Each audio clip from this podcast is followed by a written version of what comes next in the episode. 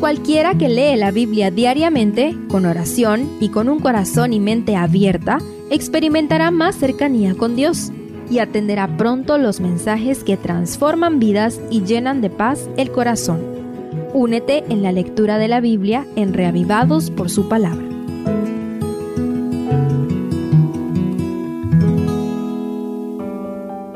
Salmo 53.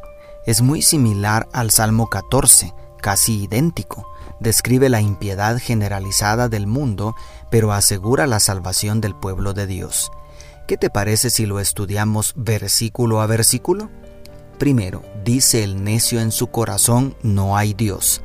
Se han corrompido e hicieron abominable maldad, no hay quien haga el bien. Versículo 1 el punto de partida es la necedad de negar la existencia de Dios para dar rienda suelta al pecado. El motivo oculto detrás de la incredulidad de muchos está en su amor por el pecado. El pecado y el carácter amoroso de Dios son totalmente incompatibles. Segundo, Dios desde los cielos miró sobre los hijos de los hombres para ver si había algún entendido que buscara a Dios. La fe que el Creador tiene en sus criaturas inteligentes es increíble. Dios no pierde la esperanza en la humanidad. Si tan solo una persona se arrepintiera, por ella es capaz de todo.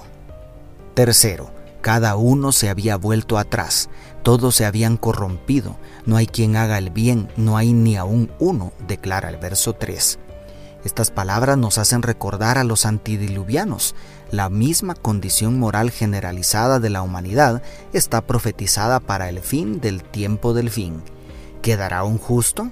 Cuarto, no tienen conocimiento todos lo que hacen lo malo, que devoran a mi pueblo como si comieran pan y a Dios no invocan, dice el verso 4.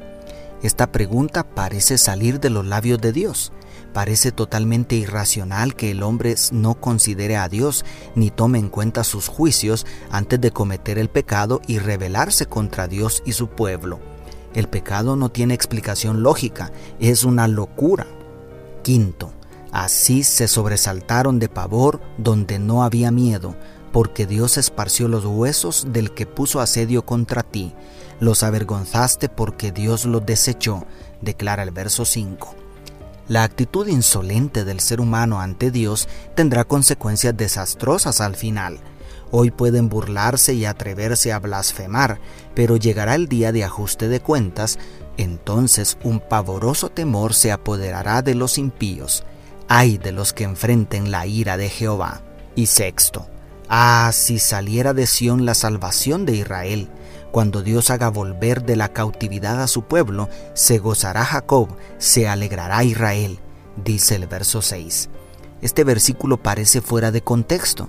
Si David es el autor del Salmo 14 y de este, el reino de Israel estaba en la cúspide del éxito. La cautividad está muy lejos en la historia. Aunque puede entenderse en un sentido metafórico, también podría tener un sentido profético. Finalmente, todos estamos cautivos en este planeta corrupto por el pecado. Nuestra liberación definitiva se hará realidad cuando Dios establezca cielos nuevos y tierra nueva. Entonces, el gozo y la alegría prometidos aquí serán eternos y completos. Es maravilloso contemplar la transición de la total impiedad del primer versículo a la esperanza del último versículo. Finalmente, el bien triunfará sobre el mal de manera definitiva. ¿De qué lado quieres estar cuando todo esto termine? ¿Entre los rechazados por Dios o entre sus redimidos? Dios te bendiga, tu pastor y amigo Selvin Sosa.